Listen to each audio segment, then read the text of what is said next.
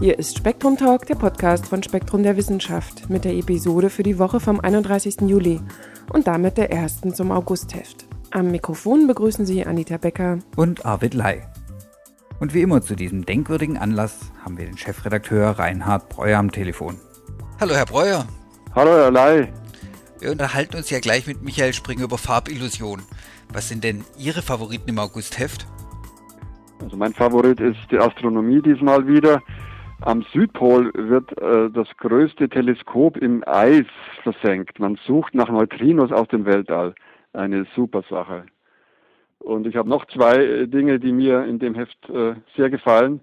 Das eine sind Dinosauriers. Auf Madagaskar hat man vor zwei Jahren ein Massengrab von Dinosauriers entdeckt und die Ergebnisse stellen wir da. Und, und schließlich noch etwas für Spielfreaks. Äh, jeder kennt ja das Schachspiel auf 8 mal 8 Feldern. Wir stellen ein neues Schachspiel vor auf 37 Feldern, auf Sechseck, Rechtecken und das gibt ganz neue Aspekte für ein altes Spiel. Um Gottes Willen. Aber Südpol und Madagaskar, ich hoffe ja auch, dass wir in der Urlaubszeit an vielen interessanten Plätzen gehört werden. Wie sieht es denn bei Ihnen aus? Hatten Sie schon Urlaub? Nee, noch nicht. Äh, ich werde aber Anfang September nach Südfrankreich fahren und dann wahrscheinlich nur Krimis lesen. Herr Breuer, vielen Dank und bis zum Urlaub eine gute Zeit. Danke, tschüss, Herr Lai. Neben den Farbillusionen haben wir heute umfangreiche Nachrichten, aktuelle genauso wie die Rückschau auf 50 und 100 Jahre. Aber zuerst sprechen wir mit Michael Springer über Methoden, das Gehirn zu täuschen. Hallo Herr Springer, schön, dass Sie bei uns sind. Hallo Herr Ley. Auch wenn es offensichtlich sein sollte. Was ist Farbe, Herr Springer? Nun, äh, ich bin ja von der Ausbildung her Physiker und würde deswegen als solcher sagen, Farbe ist eine bestimmte äh, Wellenlänge der elektromagnetischen Schwingungen. Ähm, bei unserem Thema äh, würde ich damit allerdings den Zorn der Psychologen erregen, denn die würden sagen, äh, du hast überhaupt keine Ahnung, denn wenn Farbe wirklich definiert wäre als Wellenlänge, ähm, dann würdest du das Phänomen überhaupt nicht erklären können, dass ein, sagen wir mal, hellblaues Tischtuch am Morgen, zum Mittag und in der Dämmerung uns immer gleich hellblau erscheint, während es physikalisch ganz andere Strahlung aussendet. Ähm, das Hirn ist also offenbar in der Lage, äh, Beleuchtungseffekte und äh, Hintergrundeffekte auszugleichen und eine Farbkonstanz ähm, äh, wiederzuspiegeln, die physikalisch so gar nicht gegeben ist. Das heißt, Farbe ist für den Psychologen ein äh, Wahrnehmungsphänomen und ähm, als solches äh, ist es nicht äh, physikalisch, geht es nicht in Physik auf. Dann bleiben wir trotzdem mal bei der Anatomie. Wie kommt denn, wie kommt die Farbe ins Gehirn? Na gut, da kann ich wieder als Physiker reden. Also äh, so gesehen, physiologisch gesehen, habe ich zunächst mal wirklich mit einer bestimmten elektromagnetischen Schwingung zu tun. Und ähm, dann kommt das Auge ins Spiel, ein äh, großartig differenziertes Instrument, ähm, welches äh, diese elektromagnetische Schwingung analysiert, aufspaltet und dem Hirn zuführt. Das geschieht, äh, wie wir wahrscheinlich alle wissen, über die Netzhaut und da gibt es die äh, Stäbchen und die Zapfen und die einen sind zuständig für äh, die Hell-Dunkel-Unterscheidung. Das sind die Stäbchen, die äh, vor allem in der Nacht eine entscheidende Rolle spielen ähm, sozusagen einen Schwarz-Weiß-Film der Umwelt liefern. Und dann gibt es die Zapfen, die für die Farbwahrnehmung zuständig sind. Ähm, dann geht es weiter zur, ähm, irgendwie muss diese Information zum Gehirn transportiert werden. Ähm, das passiert über Ganglienzellen mit langen Axonen, also mit langen Fortsätzen, die man sich so ganz einfach wie elektrische Leitungen vorstellen kann.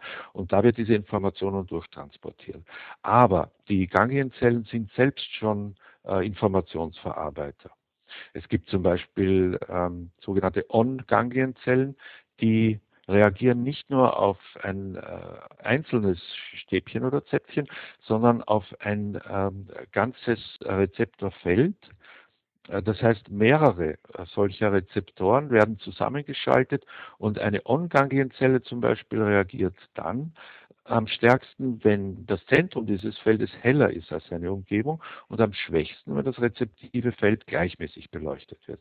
Da gibt es wiederum Off-Ganglienzellen, die verhalten sich umgekehrt. Die feuern maximal, wenn das Zentrum dunkler ist und am wenigsten bei gleichförmiger Beleuchtung von Zentrum und Umfeld.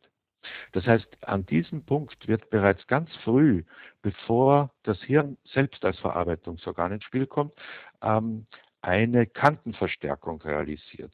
Das heißt schon, diese Schaltung der Ganglienzellen in On- und Off-Zellen äh, bewirkt, dass die Grenze äh, eines hell-dunkel-Unterschiedes äh, verstärkt wird, eben Kontrastverstärkung, Kantenverstärkung. Und im Gehirn geht es ja dann genauso kompliziert weiter.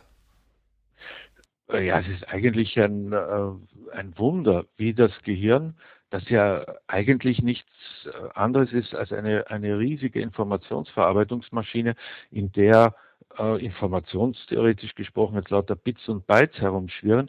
Äh, wie schafft es das Gehirn aus diesen Informationen, das sind also akustische Informationen, visuelle Informationen, Tastinformationen, ähm, Gegenstandswahrnehmungen äh, zu synthetisieren.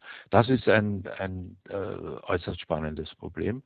Ähm, das heißt, das Gehirn bringt es irgendwie fertig, diese äh, Farbwahrnehmung, von der wir jetzt gesprochen haben, gar nicht äh, isoliert zu behandeln, sondern sie zusammenzuführen mit ähm, äh, der Wahrnehmung von äh, Form und, und Tiefe zum Beispiel.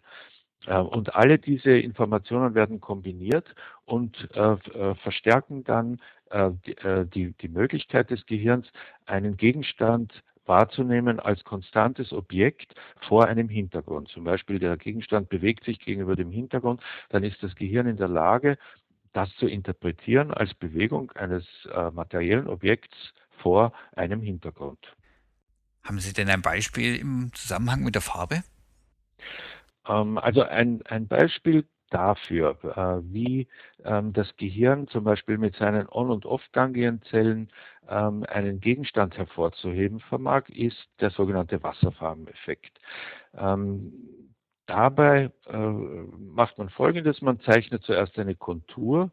Das Gehirn ist natürlich äh, sehr äh, firm im, im Wahrnehmen von Konturen. Wir haben vorher über diese Erfolgung von Kanten gesprochen. Und dann äh, zeichnet man diese Kontur mit einem dunkleren und einem helleren Strich nach äh, und äh, beobachte nun Folgendes. Wenn ich diese Kontur unvoreingenommen beobachte, dann scheint die hellere Farbe von dieser Kontur ähm, aus, äh, sich auszubreiten wie verrinnende Wasserfarbe und scheint äh, äh das ganze Umfeld äh, so äh, schwach einzufärben. Das führt also zu einem paradoxen Effekt, wenn ich jetzt zum Beispiel eine geschlossene Kontur habe, die ziemlich genau den Verlauf des Mittelmeers nachzeichnet.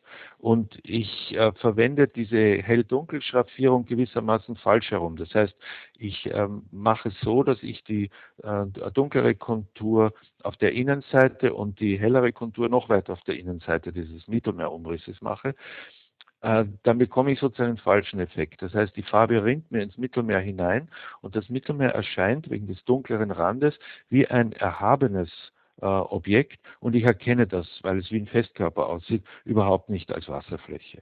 Wenn ich es umgekehrt mache, das heißt ähm, außenrum um die Mittelmeerkontur eine dunkle, äh, einen dunklen Strich und dann den helleren, dann rinnt die Farbe sozusagen ins Festland hinein und ich bekomme wunderschön ein erhabenes Griechenland, einen erhabenen Stiefel von Italien äh, und erkenne sofort als eine ziemlich übertrieben weiß leuchtende Fläche das der, dazwischenliegende Mittelmeer. Das ist der sogenannte Wasserfarbeneffekt, der also ganz offensichtlich eine Leistung, äh, eine schon recht elementare Leistung dieser On- und Off-Ganglienzellen zu sein scheint. Es hört sich alles ein bisschen nach Figur und Grund an, oder?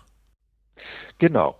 Ähm, wir haben ja kurz davon gesprochen, dass diese Informationsflut, die im Gehirn herumschwirrt, irgendwie zusammengebunden werden muss zur Gegenstandswahrnehmung. Und ähm, Tatsächlich hat sich eine äh, Richtung der Psychologie äh, in, den, äh, in der äh, frühen Zwischenkriegszeit ähm, genau mit diesen Problemen befasst, die sogenannte Gestaltpsychologie. Ähm, diese äh, Richtung der Psychologie, die heute eine Art Revirement erlebt, ähm, hat ein äh, gewaltsames Ende gefunden dadurch, dass die meisten äh, ihrer Vertreter äh, durch die Nazis ins Exil getrieben wurden und dann in den USA nie wieder die frühere Bedeutung bekommen haben, weil in den USA gerade der Behaviorismus äh, grassierte und diese eher kognitiv orientierte Richtung der Gestaltpsychologie dort äh, praktisch nicht modisch war. Die Gestaltpsychologie hat sich also genau dafür interessiert, wie ähm, erleben wir Gegenstände? Wie synthetisieren wir äh, die Wahrnehmung einer Ganzheit, zum Beispiel die Ganzheit einer Melodie, die Ganzheit eines farbigen Objekts, obwohl wir doch ähm, äh, reduktionistisch betrachtet eigentlich nur lauter einzelne Pixel bei einer optischen Wahrnehmung haben. Diese Frage hat also mehrere Psychologen damals sehr interessiert und äh, deren äh, äh, Versuche zum Beispiel mit absichtlichen Farbtäuschungen und, und optischen Täuschungen äh, werden ähm, heutzutage wieder aufgenommen und bekommen eine ganz besondere Aktualität äh, durch die kognitive Wende der Hirnforschung, die sich also genau für die Frage interessiert, wie kann äh, das Gehirn ganze Ganzheiten ähm, wahrnehmen, obwohl es doch eigentlich nur mit Bits und Bytes arbeitet.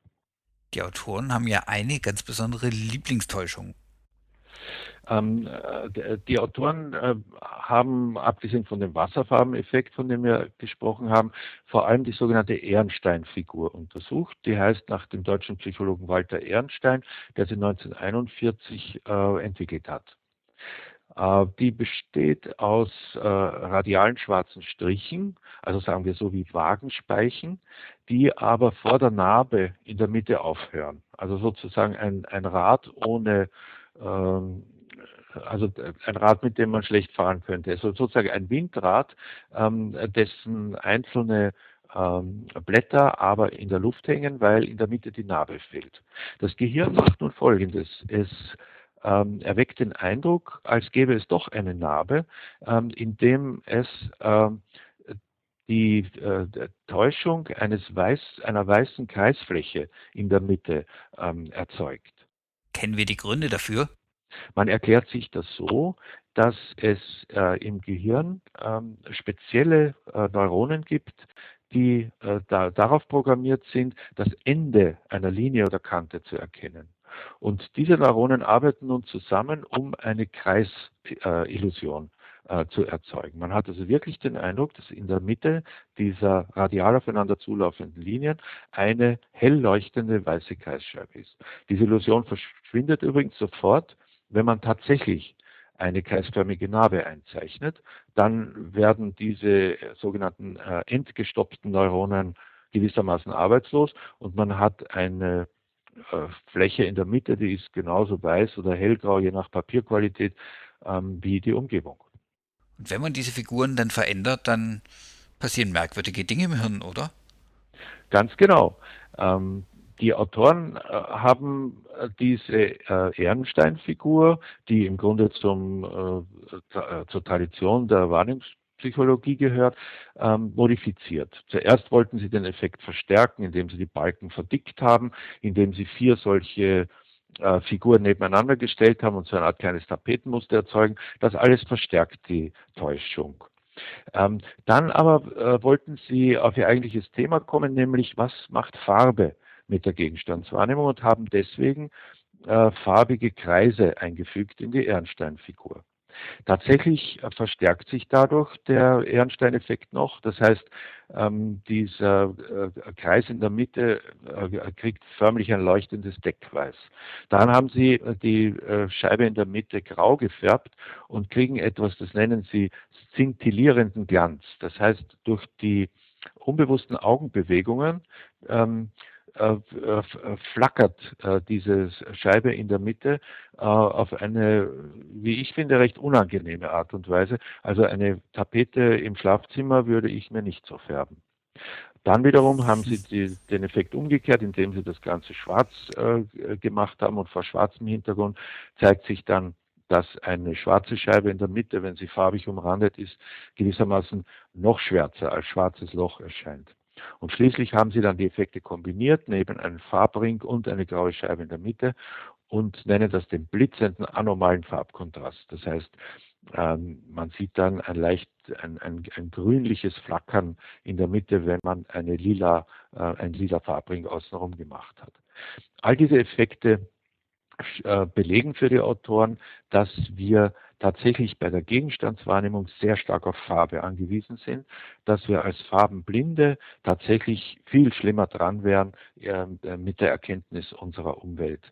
Die Farbe spielt also eine integrale Rolle und wenn wir ähm, das Hirn gewissermaßen an der Nase herumführen, indem wir es mit Täuschungen konfrontieren, ähm, die einerseits von der Formseite her die Ernsteinfigur ins Spiel bringen und von der Farbseite diese ähm, äh, paradox wirkenden Ringe, dann spielt das Gehirn gewissermaßen verrückt. Und die Autoren zeigen ähm, äh, dann auch, wie wenig wir eigentlich darüber wissen, in welcher Weise das äh, Gehirn zusammenspielt, um äh, Gegenstände aus Farben und Formen äh, zu synthetisieren. Und da sehen Sie noch ein großes Forschungsfeld vor sich, in dem übrigens auch die gute alte Gestaltpsychologie wieder zu Ehren kommen soll. Im Netz gibt es ja auch die unglaublichsten Farbtäuschungen. Da ja. ist das, glaube ich, auch nur ein Teil davon. Aber Herr Springer, wenn ich Sie jetzt als Farbfachmann schon dran habe, eine Frage, die mich seit Jahrzehnten beschäftigt ist, sehen meine Hunde tatsächlich nur schwarz-weiß? Darüber streiten sich die Gelehrten, habe ich festgestellt. Ich selbst bin ja mit Hunden aufgewachsen und habe äh, bemerkt, dass die einerseits äh, ungeheuer scharfe Sinne haben. Es gibt natürlich ihren legendären Geruchssinn, aber sie sehen auch sehr genau, und zwar immer dann, wenn sich etwas bewegt. Dann, äh, also mein Hund war zum Beispiel in der Lage, ähm, einen Vogel im Flug mit der, mit der Pfote herunterzuholen. Allerdings ähm, äh, gibt es auch die Meinung, dass äh, äh Hunde äh, äh, farbenblind seien, das heißt eine ziemlich reduzierte Wahrnehmung äh, auf der Farbseite hätten. Ähm, was ich mir zu dem Thema angelesen habe, läuft darauf hinaus, dass ähm, Hunde rot-grün blind sind ähm, dass sie zwar, also es ist ein Mythos, dass sie völlig farbenblind sind. Es ist nicht so, dass Hunde einen Schwarz-Weiß-Film erleben, aber sie sind äh, nach allem, was ich äh, recherchiert habe, rot-grün blind. Das ist natürlich ein großes äh, Handicap für Blindenhunde. Die müssen also eigens darauf äh, dressiert werden, ähm, ob die obere oder die untere äh, Fläche einer Ampel erleuchtet ist. Ähm, äh, und, und dann heißt es eben für Sie und Ihr Herrchen gehen oder stehen. Sie nehmen also tatsächlich nicht die Farbe wahr, sondern den Ort ähm, der, äh, der, der Leuchtfläche. Also bei meinem Hund ist, glaube ich, zu viel Nase und zu wenig Hirn. Aber immerhin an der Stelle, an der Stelle immerhin wollen wir ihn jetzt mal freisprechen. Herr Springer, es war wie immer eine Freude. Vielen Dank. Ich danke Ihnen. Themen wie diese stoßen regelmäßig an die Grenzen des akustischen Mediums. Die entsprechenden Bilder zum Selbstversuch finden Sie ganz traditionell in der Augustausgabe von Spektrum der Wissenschaft. Titelthema ist übrigens das Immunsystem. Damit kommen wir zur Rückschau auf das Hightech und die großen Erkenntnisse vergangener Zeiten. Vor 100 Jahren zum Beispiel kam laut einer Beilage zur Allgemeinen Zeitung Professor Dr. Geigel zu dem Schluss, dass die Luft für das Hören wenig Wert habe. Vielmehr nehmen die Knorpel der Ohrmuschel die Schallwellen auf, geraten ins Schwingen und vermitteln diese Schwingungen ohne Übergang in Luft durch lauter feste Teile den Trommelfell. So kann man zum Beispiel recht gut hören, wenn der Gehörgang durch angesammeltes Ohrenschmalz geradezu verstopft ist. Im Gesundheitsingenieur beschrieb der Direktor des städtischen Gesundheitsamtes Stettin eine neue Methode zur Bekämpfung der Mückenplage. Eine dünne, aber ununterbrochene Schicht von Petroleum auf Wassertümpeln sorge dafür, dass Mückenlarven erstickten. Entscheidend sei der Zeitpunkt. Wenn im Frühjahr aus den Mückeneiern sich die Larven entwickelt haben, dann muss sorgfältig jeder Graben, jedes Wasserloch abgesucht werden. Auch schon 1907 ein multifunktionaler Hometrainer. Laut der deutschen Exportrevue ermöglicht der Vigor eine große Mannigfaltigkeit von Übungen. Es können damit auch Radfahr-, Reit- und sonstige Bewegungen ausgeführt werden, und zwar je nach ihrer Art auch mehrere gleichzeitig.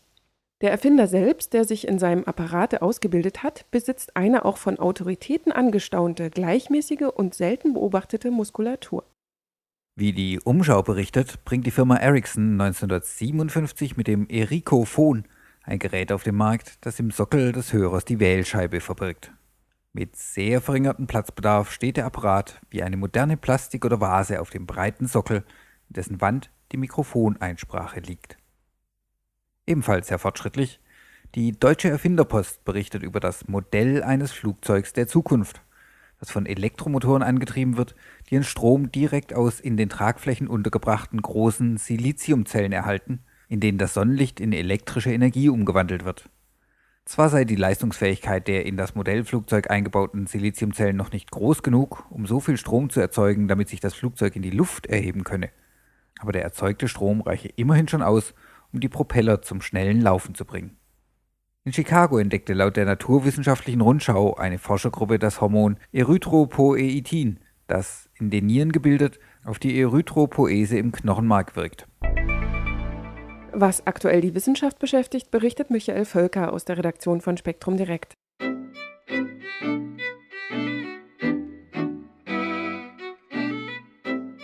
FSME-Erreger in Rohmilch. In sehr seltenen Fällen kann eine FSME-Infektion über Rohmilchprodukte von Ziegen oder Schafen erfolgen, in Ausnahmefällen auch über Kühe. Dieser Infektionsweg wurde unter anderem für Länder des Baltikums bereits beschrieben und durch neue Analysen bestätigt. Laut Ärztezeitung soll in Lettland bei fast 3700 FSME-Erkrankungen von 1997 bis 2003 bei über 5 Prozent der Kinder und über 3 Prozent der Erwachsenen die Ansteckung über Nahrungsmittel erfolgt sein.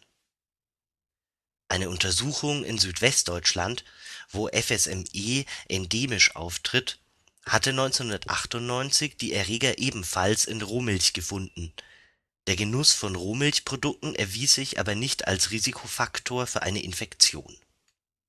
So könne dieser Infektionsweg hierzulande nicht ausgeschlossen werden, sei aus epidemiologischer Sicht aber wohl vernachlässigbar, schlossen die Forscher um Friedrich Hofmann vom Universitätsklinikum Freiburg damals auch das Robert-Koch-Institut in Berlin und das Nationale Referenzlabor für durch Zecken übertragene Krankheiten in Jena stufen die Gefahr dieser sogenannten alimentären FSME eher gering ein die in der Slowakei, Litauen, Lettland, Polen, Russland und Albanien erkennbare Entwicklung, dass virusverseuchte Milch häufiger als früher zur alimentären FSME des Menschen führt, ist in den letzten Jahrzehnten in Deutschland nicht relevant gewesen, erklärt das Nationale Referenzlabor.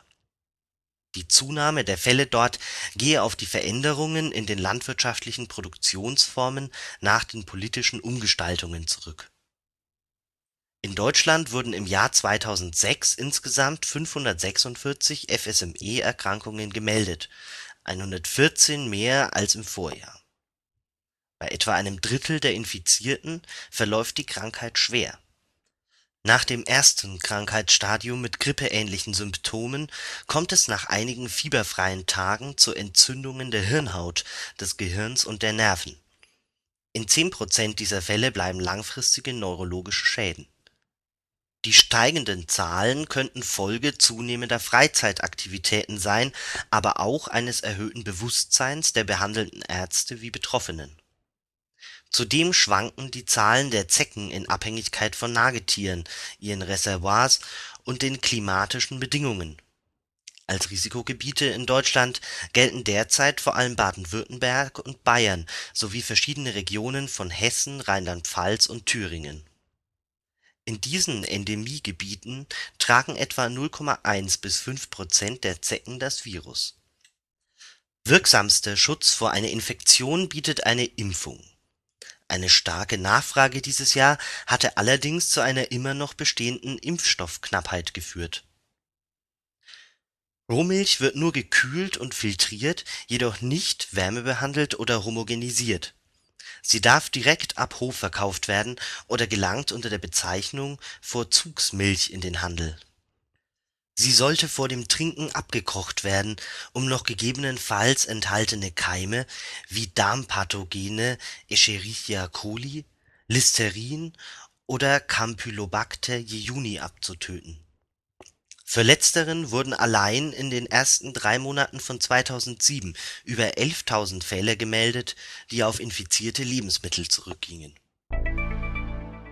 Warum manche Menschen Horror lieben Wissenschaftler präsentieren eine neue plausible Theorie, warum bestimmte Menschen gerne Horrorfilme konsumieren. Nach Angaben von Eudado Andrade von der Universität von Kalifornien in Berkeley und Joel Cohen von der Universität von Florida in Gainesville genießen sie es schlicht, sich zu fürchten damit werfen sie zwei Konzepte über den Haufen, die bislang maßgeblich den Genuss von Filmen wie Freitag den 13. oder Halloween erklären sollten.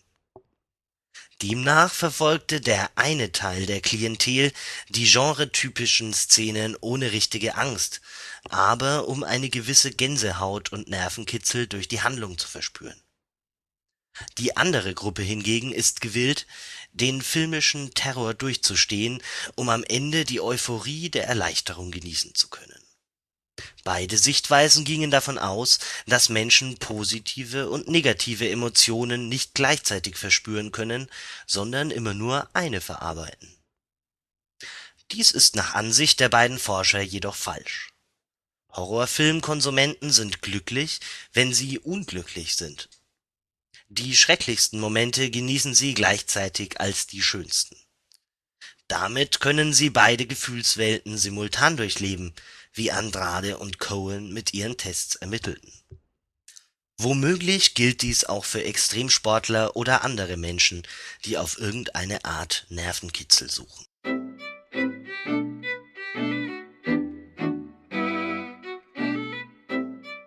Das war Episode 45 von Spektrum Talk.